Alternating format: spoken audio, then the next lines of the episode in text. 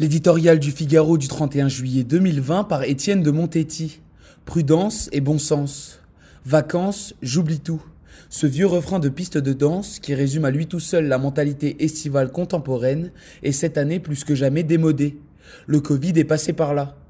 Depuis un demi-siècle, comme un rituel, le vacancier, à mesure qu'il change d'horizon, change aussi de comportement, oubliant les contraintes vestimentaires et horaires.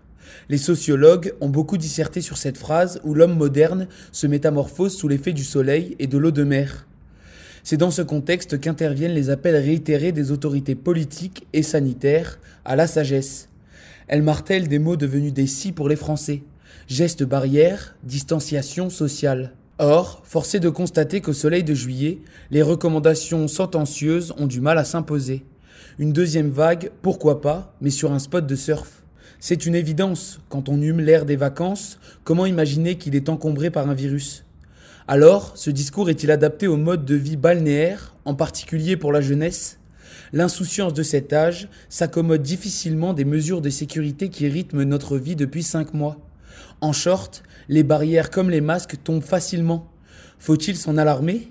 On ne se perdra pas dans l'exégèse des innombrables analyses et préconisations énoncées depuis que le Covid est apparu. Sont-elles justes? Indispensable, excessive, tardive, il appartiendra aux spécialistes et aux historiens de le dire. Pour l'heure, quelle conduite tenir au quotidien? On se contentera de rappeler que si les vacances sont le temps de la décontraction, elles ne sont pas celui de l'inconscience. Tous les gens sérieux savent que sortir en mer ou partir en montagne requiert des précautions. La liberté n'est pas l'ennemi de la responsabilité. Cette devise peut très bien guider la conduite de chacun.